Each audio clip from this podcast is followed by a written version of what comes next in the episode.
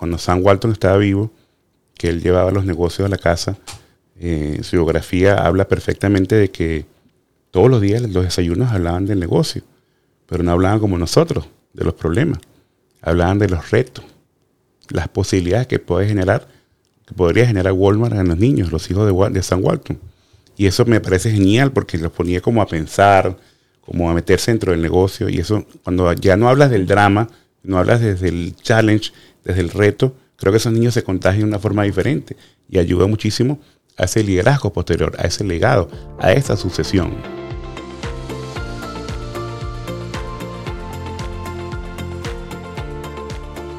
Escala y lidera radio, segundo episodio. Bueno, vamos avanzando, Yerina, quien iba a creerlo, ¿no? Nosotros con el podcast aquí. Hoy vamos a hablar ¿qué? de la familia. Sí, negocios familiares y me encanta este tema, específicamente de planes de sucesión. Chéverísimo. Bueno, ¿y en qué sentido vamos a trabajar eso? ¿Cuál es la vuelta que le vamos a dar hoy? La vuelta es entender si esa tercera generación es capaz de mantener el legado o destruirlo. Bueno, ya lo vamos a ver. Prepárense. Fíjense, los negocios familiares son la mayoría de los negocios del mundo, Yerina. O sea, una cosa por encima del 90%. La gente, pues son, pareciera que son las corporaciones las más grandes y no.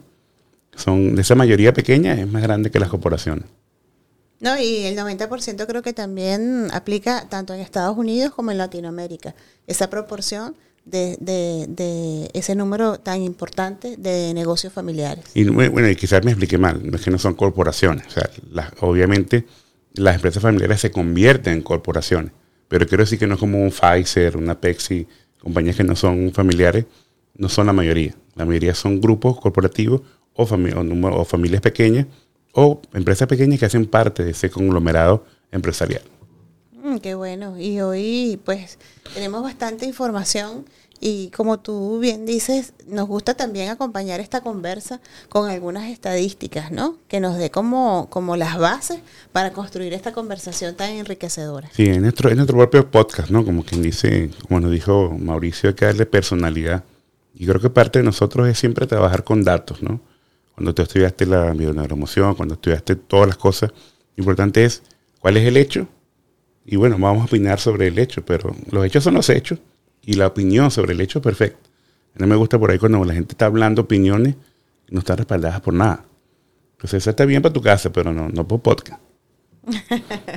Así es, y yo creo que bueno, la intención aquí es poder llegar a la gente con información veraz, con reflexiones profundas que, toquen nuestro corazón y que tratemos también de tocar el corazón de los demás, ¿no te parece? Correcto, Yerina. Y fíjate que en esa parte familiar nosotros tenemos experiencia tanto de trabajo como de como consultores de negocio.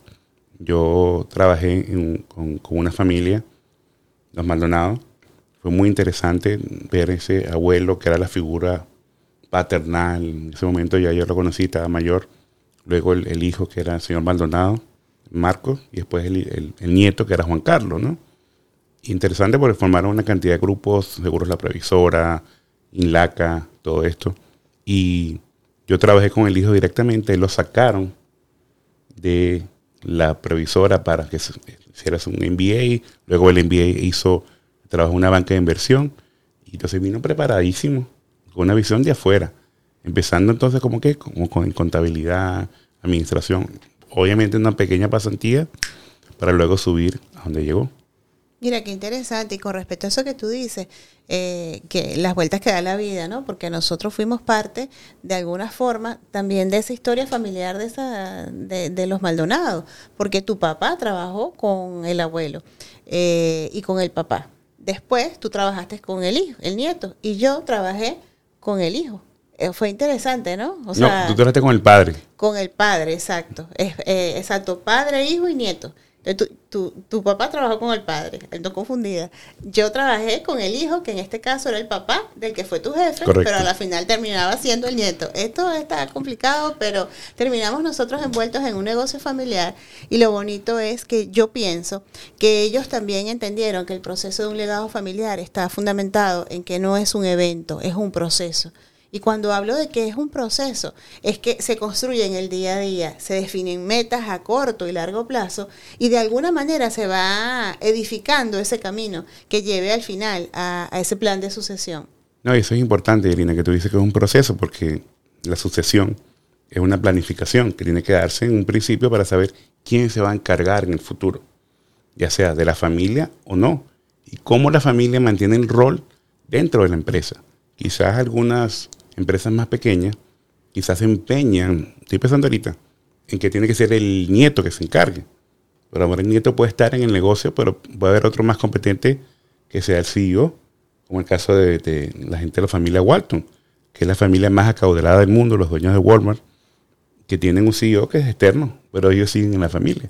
Entonces quizás hay un, hay que entender esos roles, ¿no? Claro, yo creo que, que eso es fundamental, el definir roles y responsabilidades claras, pero que realmente estén fundamentadas en los talentos de cada uno. Porque como bien tú dices, de pronto se pueden empecinar en que aquí se va a encargar el hijo o el nieto y, y, a lo mejor le falta un poco de preparación, de experticia, de dominio, de, de, liderazgo, de manejo de emociones. Y entonces tener ese rol claro ayuda también a entender para qué va a agregar valor esa, esa persona en el negocio. Y puede hacer ese mix, ¿no? Yo, yo no lo veo mal. Y, y ese negocio familiar a la final va a seguir construyendo su legado, porque este caso que hablábamos de, de, de esta familia que nosotros este, coincidencialmente caímos ahí también, eh, eh, ellos habían creado una estructura tan bonita que a la final el legado no estaba en la familia, sino también en los empleados. Sentían, se sentían parte de esa gran familia. O sea, te corría por las venas y hicieron un joint venture. O sea, no fue una compañía local nada más.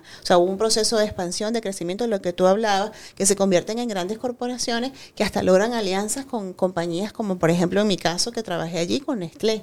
Claro, sí, eh, te vas profesionalizando y te vuelves una corporación, pero mantienes los valores familiares, que es diferente.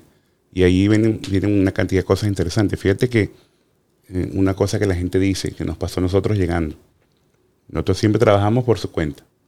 Yo estaba en Pfizer, tú estabas en, las demás compañías, luego nos unimos en Pfizer, nos volvimos a separar. Pero en Pfizer no trabajábamos del, tan, del todo juntos, ¿no?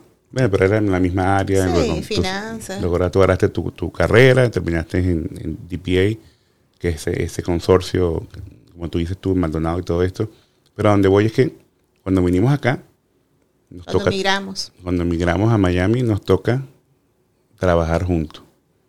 No, no estábamos preparados, había de mi parte quizás una situación de, de, querer encargarme de todo, de ser el líder, el patriarca, y, y, lo manejamos muy mal. Al final traíamos los problemas del negocio hacia la casa y fue una situación problemática, ¿no? Para, para, sí, para el matrimonio, para ser honesto, porque no sabíamos diferenciar, sobre todo yo, eh, traía reclamos o estaba muy nervioso, no supe manejar esa parte, eso fue hace muchos años, y, yo entiendo que no va creciendo, pero ¿qué pasa cuando la gente lleva el negocio a la, a la casa? ¿Eso está mal o está bien? Yo creo que es un equilibrio, ¿no? Es como una mezcla. En nuestro caso, como bien lo dices, llevamos el negocio a casa de manera inadecuada, porque lo que trajimos a casa fue las rencillas, el juicio, la reacción, la reactividad, no la proactividad. Si llevas el negocio a casa desde el punto de vista de anécdotas, de experiencias, de aprendizajes, pueden ser igual cosas incómodas que se van a hablar, pero de la manera en que lo cuentes, en que lo contagias a los miembros de la familia, puede hacer la diferencia. Si un niño escucha a su papá y a su mamá pelear por el negocio y va viendo esto a lo largo de la vida y los años, cuando le dicen vas a ser parte del negocio, ni no, loco, ni loco, ni se te ocurra. Así es, yo claro. no quiero estar en ese lío. Claro, porque se generó una herida emocional, ¿no? Entonces esa herida emocional puede estar fundamentada en eso o puedes agarrar y decir, no, me voy y hago otra cosa que no sea nada de empresas y me vuelvo músico, no sé, porque me, me fui llevando más hacia esas áreas o lo que sea, y no es que esté mal, pero simplemente la gente va buscando como que en, en donde mejor sirve y en donde mejor se siente, eh, que al final de cuentas ese es el gran propósito de nuestra vida, estar donde debemos estar, no porque alguien nos lo imponga.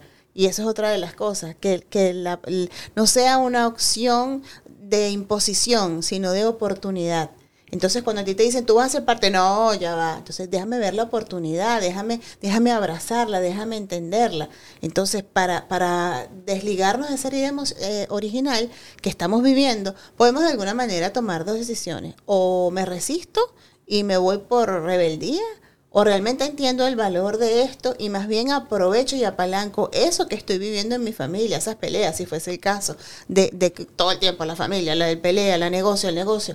Eh, bueno, entonces yo voy a hacer algo distinto, yo voy a empezar a escuchar. Escuchaba en estos días un live donde alguien decía, en mi casa mi papá era el gran orador, traía toda la casa y yo me volví una persona de una escucha extraordinaria, pero no me volví comunicador.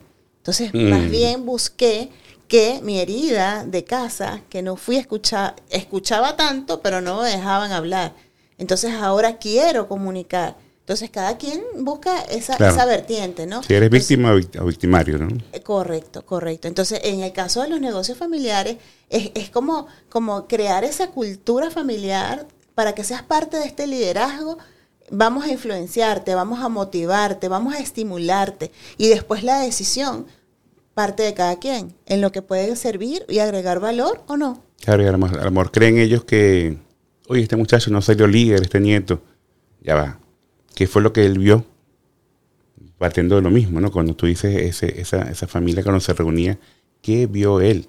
Porque yo, yo he visto con nuestros clientes, aquellos que admiran más a su familia, son los que más pichón le meten al trabajo, al negocio. Te das cuenta, ¿no? Siempre hay algo como que el legado familiar. Qué orgullo estar aquí y sigan adelante, ¿no? Y creo que tiene que ver eso con qué sintieron. Entonces no, te preguntes qué, qué, le pasa a ese nieto que no, no está alineado. Pregúntate qué mandaste desde el principio que no te admiran y no miran a la compañía. Qué herida emocional hubo y cómo se generó. Entonces por ahí nuestros escuchas van viendo, bueno, tengo un negocio familiar. ¿Qué estoy haciendo? ¿Qué mensaje estoy mandando? Creo que es importante eso. Sí, yo creo que eso es importante. Estoy influenciando para poderme ganar la confianza, la admiración y el respeto de esos miembros que yo quiero que sean parte de este legado familiar y que se contagien tanto que vengan aquí y hagan cosas mejores que el propio fundador. Porque también, Heradio, cuando tú dices que evaluarse qué estás dando, qué, estás, qué mensaje, también hay mucha gente que se resiste. Eh, uno ha visto fundadores que dicen esto es así, punto.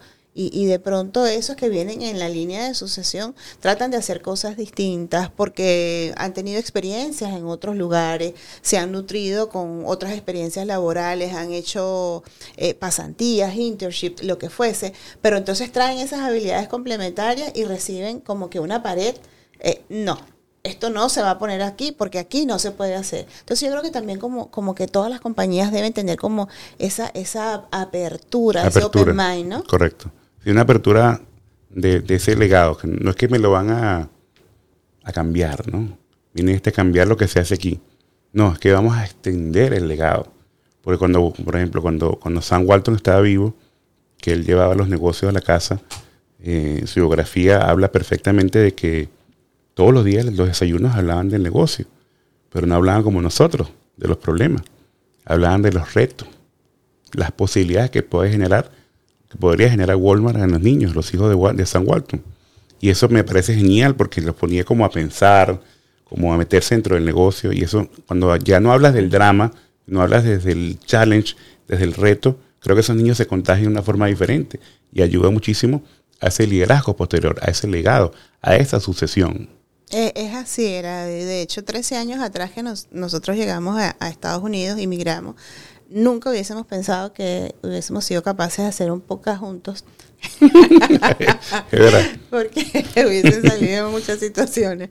Pero 13 años después es esa conversación que se da entre nosotros de una forma natural, espontánea, de, de contagiarnos al uno al otro, de, de, ver cómo nos hemos ido aprendiendo a respetar, a valorar los talentos. Y yo creo que eso es lo que se transmite a nivel de lo que son las empresas familiares, ¿no? Es dar el espacio a cada quien para que pueda determinar en qué agrega valor, en qué es bueno, pero sobre todo también ese espaldarazo de, de motivación, de celebración diaria.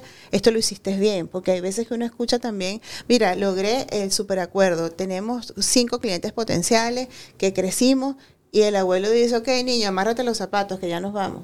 Y entonces el nieto se queda, o sea, no está entendiendo todo lo que trae el negocio. Claro, claro. Entonces es, como que ese espacio de valoración de que cada uno está contribuyendo y realmente haciendo valer. Entonces, claro, hemos hablado de que es importante tener los roles claros, saber para qué es, qué es bien cada uno, que no sea una imposición, que sea más bien una opción también salir del negocio es importante para volver con otra perspectiva y que la apertura esté en la compañía. Yo también podría agregar el, propósito, Irina. Creo que es fundamental. Cuando una compañía de familiar tiene un propósito claro, el propósito trasciende la familia. Trasciende. Y a lo mejor ya no hay Disney, no hay ningún Disney en, en la compañía. Pero ese propósito inicial de hacer feliz a la gente se mantiene en el negocio. Entonces eh, hay una trascendencia porque el propósito fue más grande que Walt Disney, por ejemplo.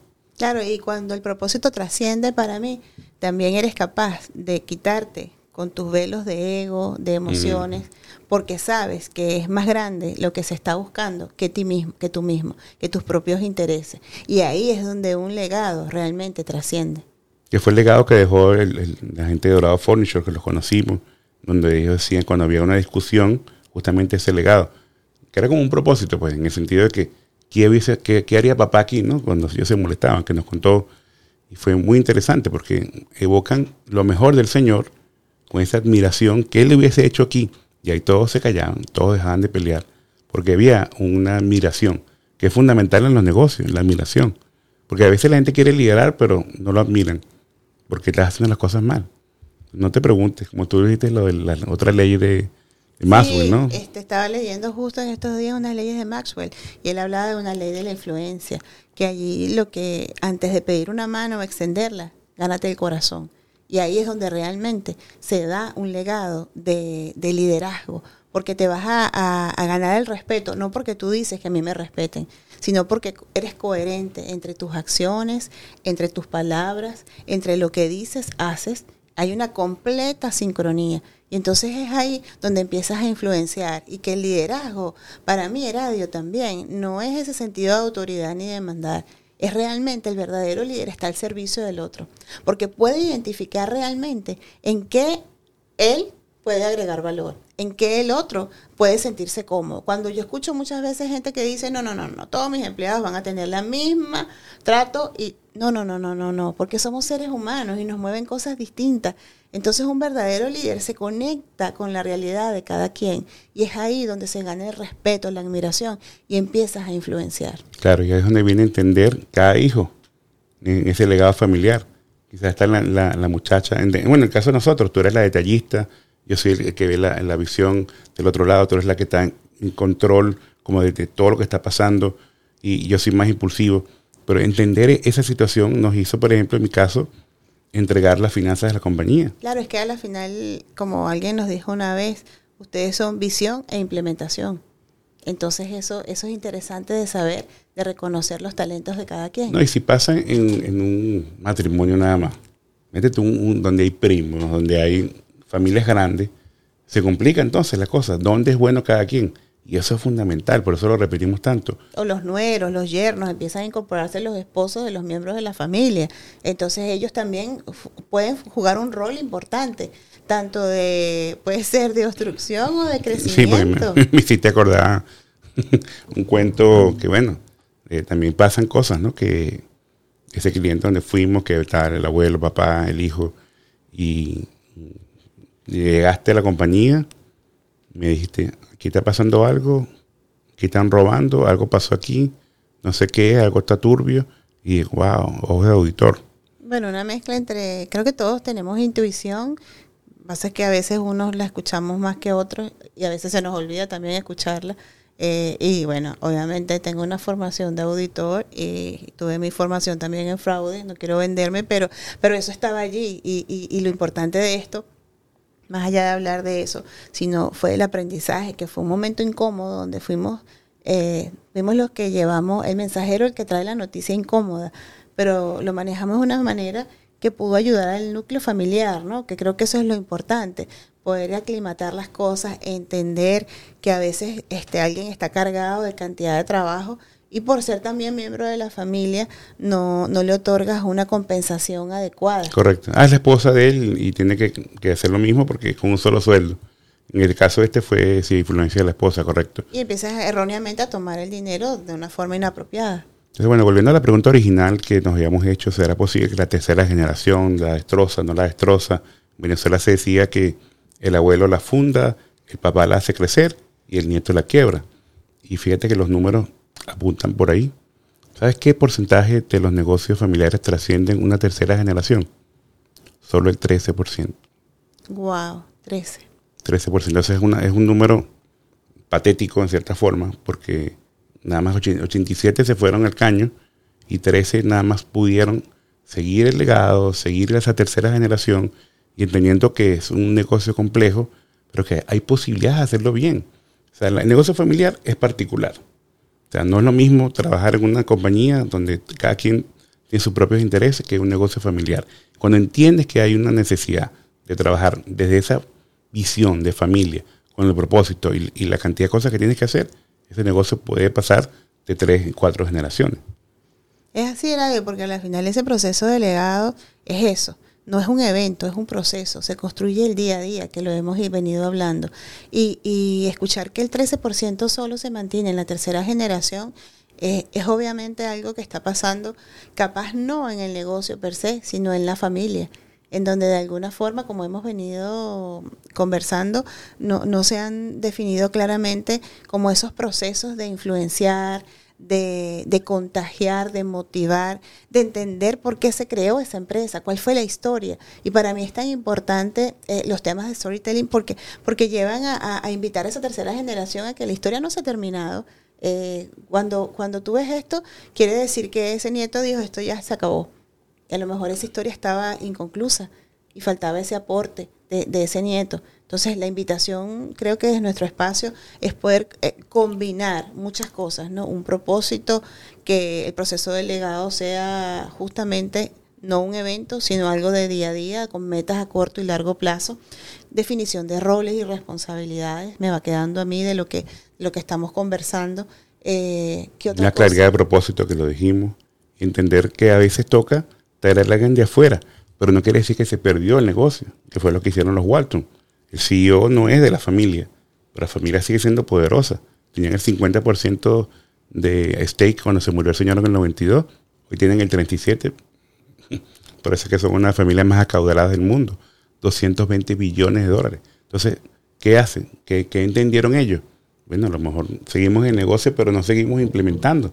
Hay otro mejor que nosotros y aceptarlo creo que esa aceptación, cuando bajas el ego, es que produce también el éxito de un negocio, ¿no? Claro, porque al final te desprendes de eso y, y dejas ir porque el control operacional X lo van a tener otros. Y tú puedes ser miembro de la junta directiva, te puedes quedar en, en, roles de ejecutivos, asesores, en donde no interfieras en justo en la toma de decisiones de, de expansión, de crecimiento. O sea, yo creo que, que eso es una combinación importante y, y esperemos que ese 90% que existe de negocios familiares, por decirlo, eh, en el mundo, es porque Latinoamérica, Estados Unidos, eh, tiene esas estadísticas importante eh, y vemos que muchas veces esto, si es así, algo está pasando con los negocios familiares que hace que sean emporios en todo el mundo, ¿no? Sí, son la mayoría, pero hay que hacerlo mejor para seguir en el legado en el tiempo. Y bueno, ya estamos llegando a nuestro cierre. Creo que fue importante ir concluyendo esa cantidad de temas, como dijimos, propósito, el legado familiar, hablar de entender cuáles son los roles de cada uno, tener el ego bajo para saber cuando alguien, tienes que permitir que alguien entre a tu compañía. ¿Qué otra cosa se te ocurre? No, y el ego bajo también cuando otro entra a tu compañía y también el ego bajo en los miembros de la familia. Porque cuando alguien trae una idea, no decir esto se hace de una forma o no, esto siempre ha sido así y nadie va a venir a traer como una complementariedad a lo que hemos venido desarrollando. No, no, no partir desde la inseguridad ni desde el miedo, sino que más bien cada aporte que de verdad genere valor ayude a la expansión y a garantizar ese legado familiar. Ese propósito empresarial. Bueno, llegamos al final, nuestro capítulo segundo, los negocios familiares, el legado. Bye, gracias.